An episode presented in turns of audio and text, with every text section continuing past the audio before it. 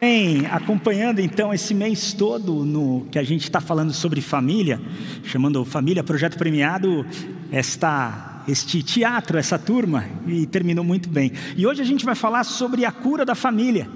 E eu convidei aqui o Gerson e a Fernanda para falarem um pouquinho conosco. Uma família muito querida, que estão conosco já há algum tempo, e eles vão falar um pouco sobre a questão da, da cura da família. Conta para a gente um pouquinho então, Gerson, da história de vocês.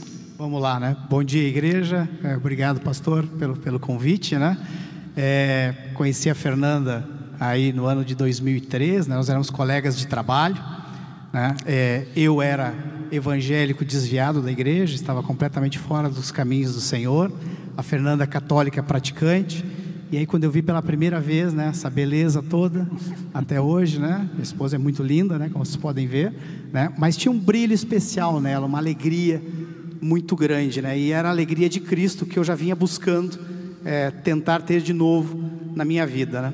Quatro anos depois casamos, né? E aí é, tivemos uma vida um pouquinho diferente, talvez da maior parte dos casais, né? É, nós casamos num sábado, fomos para a lua de mel e já depois de dez dias nós estávamos morando no Oriente Médio. Então a gente não ficou nem um dia é, casado no Brasil, né? E a Fernanda encontrou uma igreja, Pode contar aí, vai. Não, eu estava buscando uma igreja. Bom dia, né?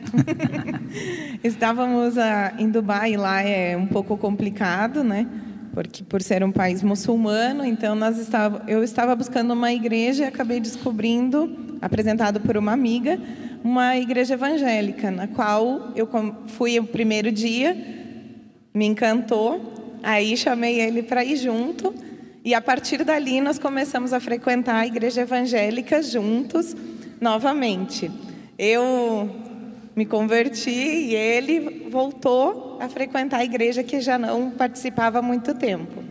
E qual foi a diferença que Jesus fez na família de vocês? Bom, é, todo casamento no início é difícil, imagina num, num país ainda longe, com outra cultura e tudo mais, né? Eu acho que se não fosse a igreja e tudo que a gente vive juntos hoje, também agora aqui na IBMA, com certeza nós seremos parte daquela estatística dos 50%, uhum. né? Porque foi duro no início, né? Foi. A gente até escutando as pregações dos últimos finais de semana, que falava sobre família, sobre o casal saudável. E hoje eu chego à conclusão que, com certeza, nós não somos um casal perfeito, mas nós somos um casal real e o melhor que a gente pode ser. E esse melhor que a gente pode ser só foi possível por ter Jesus, por ter Deus junto com a gente. Uhum. Porque sem Ele realmente não seria possível. O início uhum. foi muito complicado, tinha, mas tinha muitas lutas nossas para não se entregar totalmente, não querer dar braço a torcer. E aí, casal briga, orgulho, famílias diferentes, tudo isso que a gente viu nos últimos finais de semana. Mas um dia deu um, um clique, um estralo, eu disse: Nossa, não posso ser assim também. E aí, tudo que eu queria mudar nele, eu passei a mudar em mim. E aí, eu sempre digo: Isso realmente funciona. Né? A gente não muda ninguém. Eu mudei o meu jeito de ser. E, em consequência, ele passou a mudar. E dali em diante, a gente passou assim a ter uma vida que eu jamais imaginei, né? uhum. Então, eu digo, claro, brigas tem, tem, é normal, né? Mas eu escutei uma vez dizerem que um casal de sucesso é um casal onde sim existem brigas, mas as brigas são cada vez mais distantes, uhum. né? E com menor intensidade. E hoje, graças a Deus, a gente vive assim. Muito bom. É, e outra coisa também, né, pastor Fernando, igreja, que nos ajuda muito, e a gente sempre fez, né, foram 12 anos fora do Brasil, é, até voltar, viemos depois para a América do Sul, para Chile e para a Argentina, é, foi o PG, agora GR. Uhum. Né? É, acaba sendo, acabou sendo, e aqui em São Paulo também é a nossa família, né? nós somos do Sul, então estamos longe da família há muito tempo, mas sempre tivemos uma família de Cristo junto conosco, que são os casais do PG. Né? E as nossas casas sempre foram escolhidas do tipo: não, essa sala é pequena, não dá para acomodar o PG. Não, nessa cozinha aqui não vai dar para fazer é, bagunça com a turma do PG. Não, a churrasqueira aqui não vai comportar o churrasco de fim de ano. né? e, e, e isso ajuda muito quando em casa a gente tem que planejar a reunião do PG, tem que estudar a Bíblia junto, né? tem que convidar as pessoas, tem que tentar saber o que está acontecendo na comunidade é, em que a gente está. Muito bom, muito obrigado. Muito obrigado. Nós que agradecemos. Obrigado. É muito bom a gente poder ver a atuação de Cristo e da igreja na vida de uma família. Né? Nesse, neste domingo a gente já olhou assim para que, que Cristo criou a família, a questão do casal, a gente falou bastante também. A gente falou sobre a questão das gerações de filhos, pais e avós. A gente falou sobre a família mosaico, sobre a questão da amizade entre os irmãos, que foi na semana passada. E hoje a gente vai falar sobre a questão da cura na família. Como aqui a família do Gerson e da Fernanda falaram, a, a cura veio através da atuação de Cristo na vida deles. Por quê? Porque a família forte gera uma igreja forte e gera uma sociedade forte. E uma sociedade, ela só pode realmente se fortalecer através de famílias fortes. Né? A família, aquele núcleo ali, é o conjunto de famílias que faz com que a sociedade seja forte. E como eles disseram, as famílias elas não são perfeitas. A minha família também não é perfeita, mas é possível ter uma, uma, uma família que funciona, é possível ter uma família ah, forte. E para falar sobre isso, eu gostaria de utilizar há um texto de Lucas 15, que é um texto conhecido da gente, é o texto da parábola do filho pródigo. Ah, e eu vou ler aqui então junto com você, se você quiser acompanhar ah, na sua Bíblia, você pode também. A gente vai ler Lucas 15, do versículo 11 até o versículo 32, e diz o seguinte: Jesus continuou: Um homem tinha dois filhos. O filho mais jovem disse ao pai: Quero a minha parte da herança, e o pai dividiu seus bens entre os filhos. Alguns dias depois, o filho mais jovem arrumou suas coisas e se mudou para uma terra distante, onde desperdiçou tudo o que tinha por viver de forma desregrada. Quando seu dinheiro acabou, uma grande fome se espalhou pela terra e ele começou a passar necessidade. Convenceu um fazendeiro da região a empregá-lo e esse homem o mandou a seus campos para cuidar dos porcos. Embora quisesse saciar a fome com as vagens dadas aos porcos, ninguém lhe dava coisa alguma. Quando finalmente caiu em si, disse: Até os empregados de meu pai têm comida de sobra e eu estou aqui morrendo de fome. Vou retornar à casa de meu pai e dizer: Pai, pequei contra o céu e contra o Senhor, e não sou mais digno de ser chamado seu filho. Por favor, trate-me como seu empregado. Então voltou para a casa de seu pai. Quando ele ainda estava longe, seu pai o viu, cheio de compaixão, correu para o filho, o abraçou e o beijou. O filho disse: Pai, pequei contra o céu e contra o Senhor, e não sou mais digno de ser chamado seu filho. O pai, no entanto, disse aos servos: Depressa, tragam a melhor roupa da casa e vistam nele. Coloquem-lhe um anel no dedo e sandálias nos pés. Matem o novilho gordo. Faremos um banquete e celebraremos, pois este meu filho estava morto e voltou à vida, estava perdido e foi achado. E começaram a festejar. Enquanto isso, o filho mais velho trabalhava no campo. Na volta para casa, ouviu música e dança e perguntou a um dos servos o que estava acontecendo. O servo respondeu: Seu irmão voltou e seu pai matou o novilho gordo, pois ele voltou são e salvo. O irmão mais velho se irou e não quis entrar. O pai saiu e insistiu com o filho, mas ele respondeu: Todos esses anos tenho trabalhado como um escravo para o Senhor e nunca me recusei a obedecer às suas ordens. E o Senhor nunca me deu nem mesmo um cabrito para eu festejar com meus amigos. Mas quando esse seu filho volta, depois de desperdiçar o seu dinheiro com prostitutas, o Senhor comemora matando o novilho. O pai lhe respondeu: Meu filho, você está sempre comigo e tudo que eu tenho é seu. Mas tínhamos de comemorar este dia, pois seu irmão estava morto e voltou à vida, estava perdido e foi achado. Então, nessa história que Jesus conta ali para os fariseus que estavam ouvindo, ah, existem três personagens diferentes. Tem o filho mais novo, que tem uma grande falta de respeito com o pai. Por quê? Ele teria a, a herança dele somente quando o pai morresse. Então, quando ele chega e diz o seguinte, com o pai em vida, e fala, pai, eu quero a sua herança, o que, que ele está dizendo? Pai, eu não me importo muito com a sua vida. O que realmente eu quero é o que você tem. E o que você tem agora é meu. Dá aqui para mim, é isso que eu quero.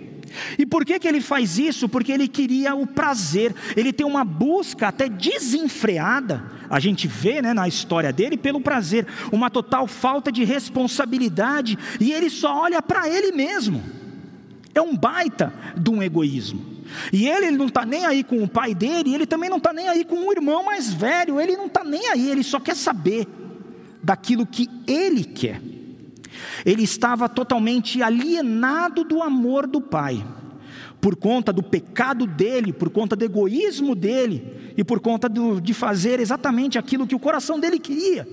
E eu não estou nem aí para ninguém. O que eu quero é pegar esse dinheiro e satisfazer os meus desejos fazendo aquilo que eu quero.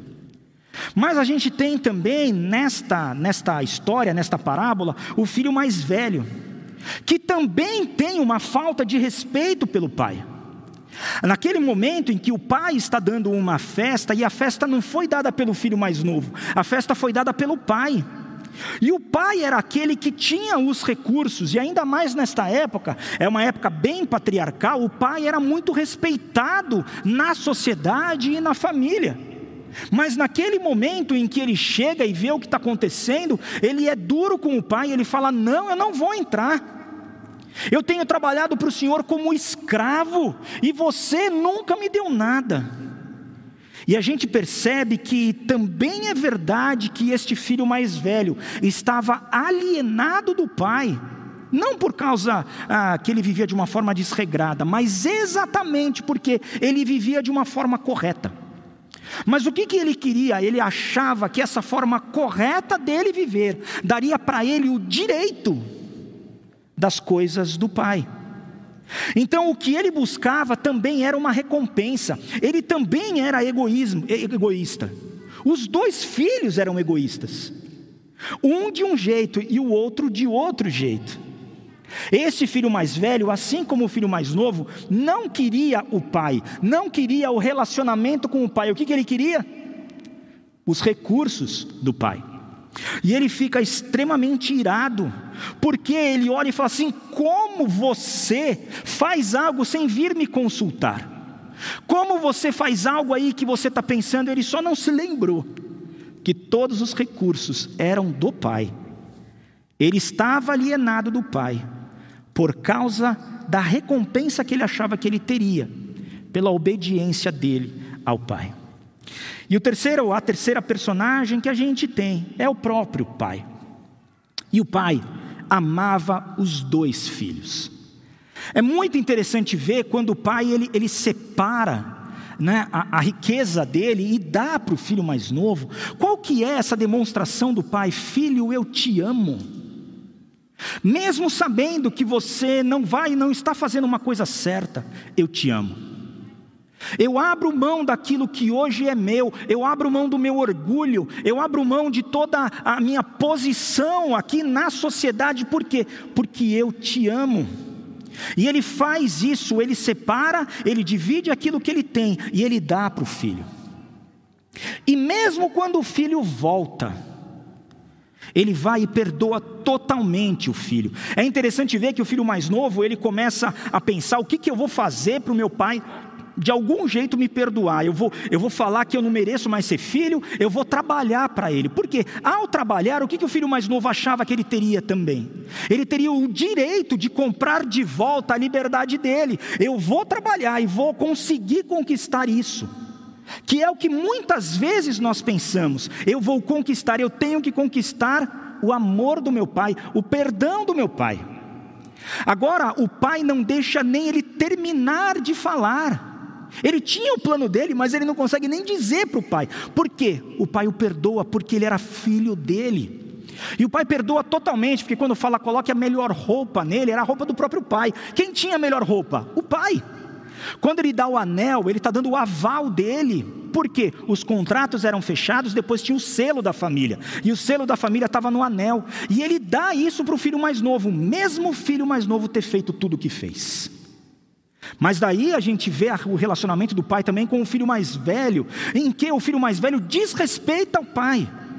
E o pai vai e fala: Filho, não é assim. Filho, não é assim. Venha, venha festejar comigo. Eu estou dando a festa.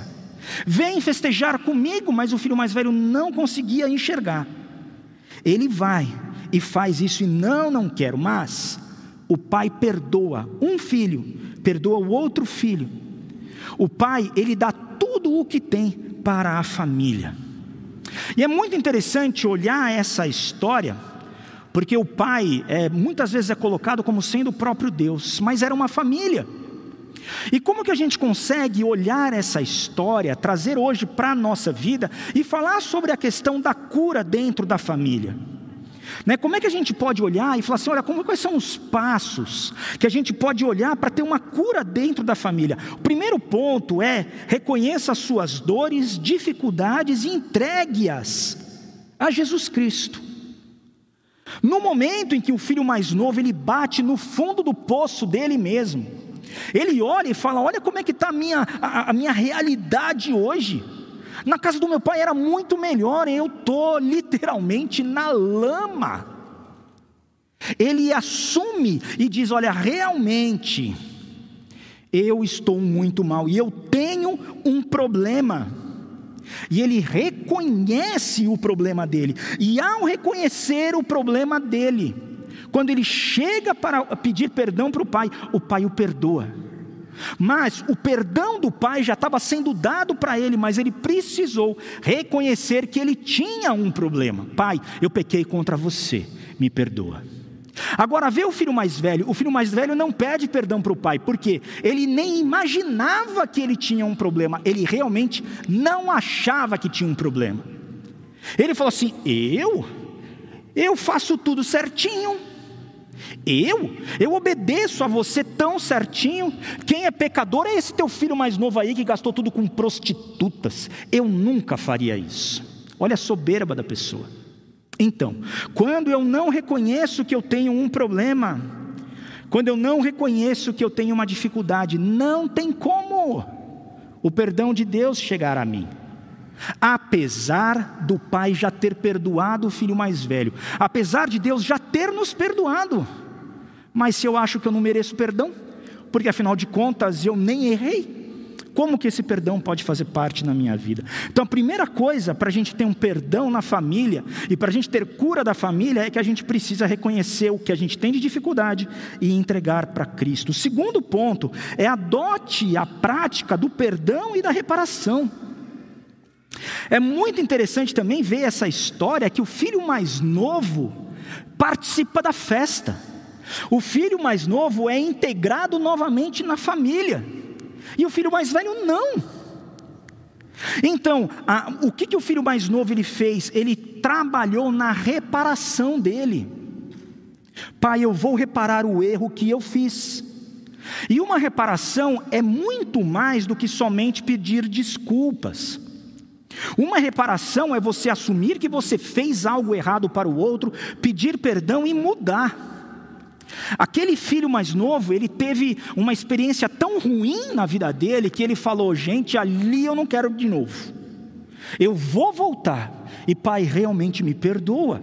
Houve isso, houve um pedido de perdão e houve a, a, a reparação daquele problema. E ao fazer isso, houve o perdão na vida dele, ele restaura a sua vida, e o pai dá tudo para ele agora. E novamente do outro lado, o filho mais velho, ele não faz a reparação porque ele achava que ele não tinha nada a reparar. E por conta disso, ele não experimenta e não tem o perdão na vida dele. Então, para existir cura na família, precisa haver esta reparação. Precisa haver o perdão. Não tem como nós termos relacionamentos de longo prazo sem perdão. Não tem como. Esse ano eu faço 20 anos de casado. A gente está junto há 27 anos, entre namoro, noivado tal, foram 7 anos e mais 20 anos juntos. Então, em 27 anos, a Cristiane precisou me perdoar muitas vezes. E eu precisei a perdoar muitas vezes. E o que acontece é como se fosse um copinho e vai pingando a água. E vai pingando a água, e cada pinguinho da água é alguma coisa que o outro fez errado para a gente. E se a gente não pegar o copinho e jogar fora, chega uma hora que transborda. Chega uma hora que a gente começa a trazer de volta aqueles problemas que aconteceram há tanto tempo atrás. Não faça isso.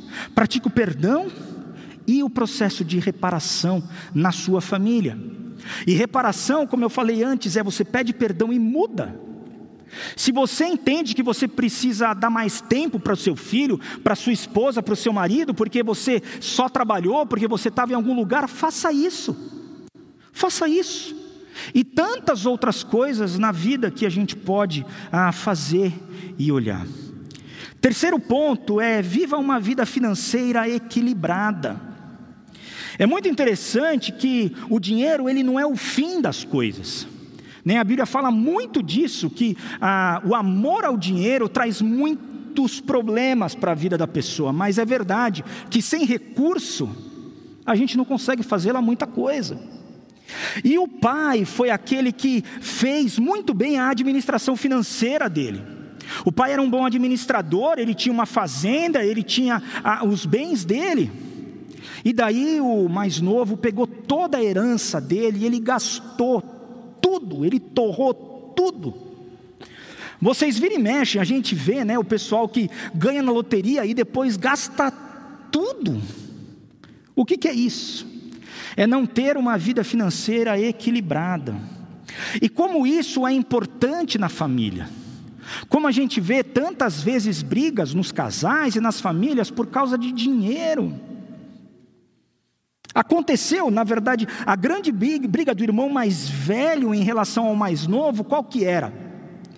O irmão mais novo já tinha recebido a parte dele. Ao receber de volta o filho mais novo na família, o pai deu para o filho mais novo novamente aquilo que era do mais velho, né? O mais velho ele recebia dois terços da herança e o mais novo recebeu um terço. Só que um terço já tinha ido embora. Quando ele volta na família, quem que tinha que abrir mão, ou pelo menos dividir aquilo que tinha? O mais velho, e por isso ele tem tanta raiva. Percebe o dinheiro, o amor ao dinheiro e não à pessoa. Então, tem um ensinamento muito grande para a gente. Precisamos ter uma vida financeira saudável. Ninguém está dizendo que você precisa guardar muito dinheiro, precisa ser rico, não é isso, porque não é nem uma coisa nem outra, mas é ser saudável. E o ensinamento que a gente vê é não adianta a gente ficar buscando desenfreadamente os nossos prazeres, porque nunca termina. Eu lembro uma vez, eu não lembro exatamente quem falou, mas era um milionário que chegaram para ele numa, numa reportagem, né, numa entrevista, a quando que é o suficiente? Ele um pouquinho a mais do que você tem. Então, assim, nunca chega, nunca tem. E qual é o ensinamento de Deus para a nossa vida? É ganhe o máximo que você puder, de forma honesta. Aquilo que você faz é honesto, é? Então, faça o máximo que você puder para ganhar dinheiro. Seja inteligente financeiramente. Inteligente. Ninguém está falando de ser desonesto, e vocês sabem o que é viver no Brasil, não é muito simples isso. Mas ganhe o máximo que você puder de forma honesta. Segundo ponto é guarde o máximo que você puder. Seja precavido, seja previdente. Coloque o seu dinheiro em bons investimentos de boa forma. Guarde o máximo que você puder. E depois é doe o máximo que você puder. Seja generoso. Esse ensinamento da generosidade é muito grande em toda a Bíblia nossa. Tudo é dele, ele dá para que a gente possa administrar bem, para que a gente possa ser generoso com as outras pessoas. Viva uma vida financeira equilibrada dentro da sua família. Quarto ponto é elimine as dívidas do presente e do passado. Se tem dívidas, pague. Se precisa pedir perdão, peça. Faça isso, elimine. Não fica trazendo para hoje aquilo que está lá atrás. Se você pensa algo da sua, da sua esposa ou do seu marido, ou da sua família, você lembra alguma coisa lá de trás e aquilo vem no seu coração, não tem perdão. O perdão é quando você se lembra daquilo e não dói mais. Se ainda dói, trabalha no perdão. E o perdão é algo sobrenatural. É fácil a gente falar de uma pessoa que fez uma coisinha para gente, pequenininha, mas, às vezes, realmente, as pessoas devem muito para a gente. E o perdão é eu não cobrar mais esta dívida e entender que Jesus Cristo vai dar tudo o que eu preciso, tudo o que a outra pessoa precisa. Quinto ponto é fortaleça os seus vínculos, construindo uma cultura de diálogo na sua família. Como é importante conversar. Como é importante termos diálogos na nossa família. E conversas conforme cada um entende. Você com seu marido, com a sua esposa ou com a sua mãe e tal, você tem conversas adultas. Com o seu filho adolescente, você vai precisar conversar conforme um adolescente fala. E com o seu filho criança, você fala daquele jeito, mas converse. Não fica dando indireta para o outro, indireta não funciona.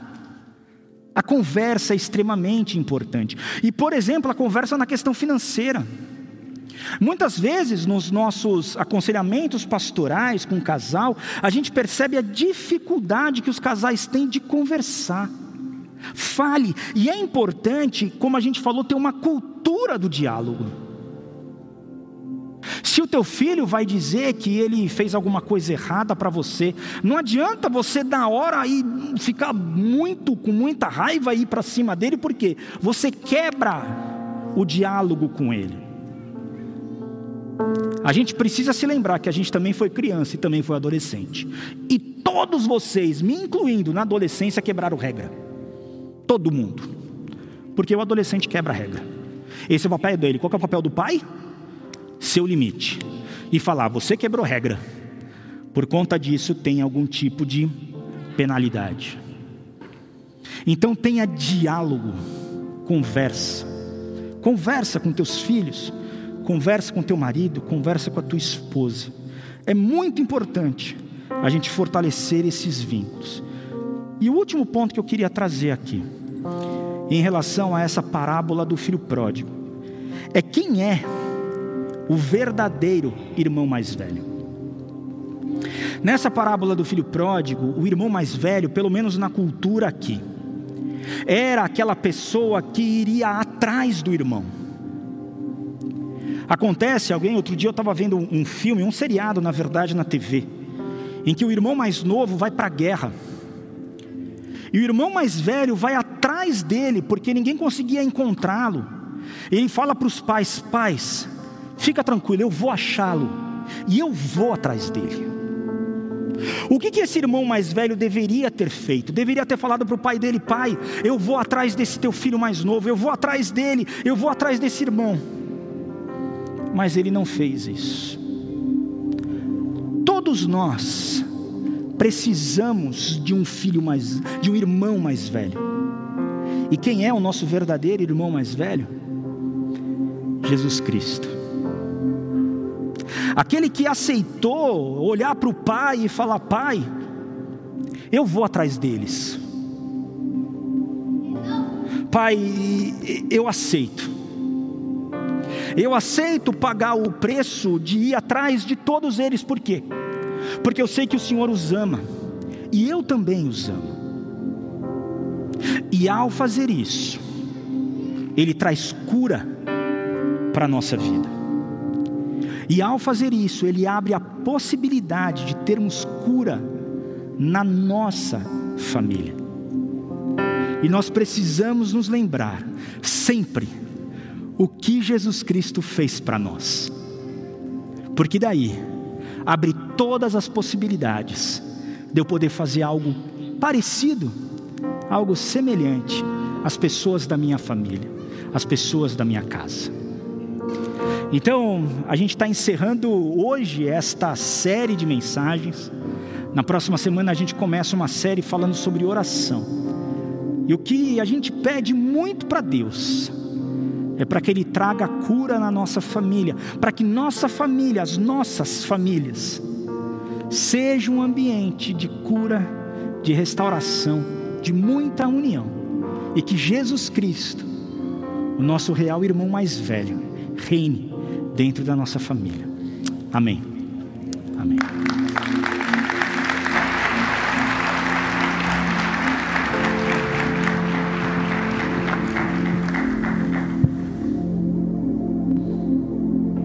Vamos ficar em pé, vamos cantar essa canção juntos.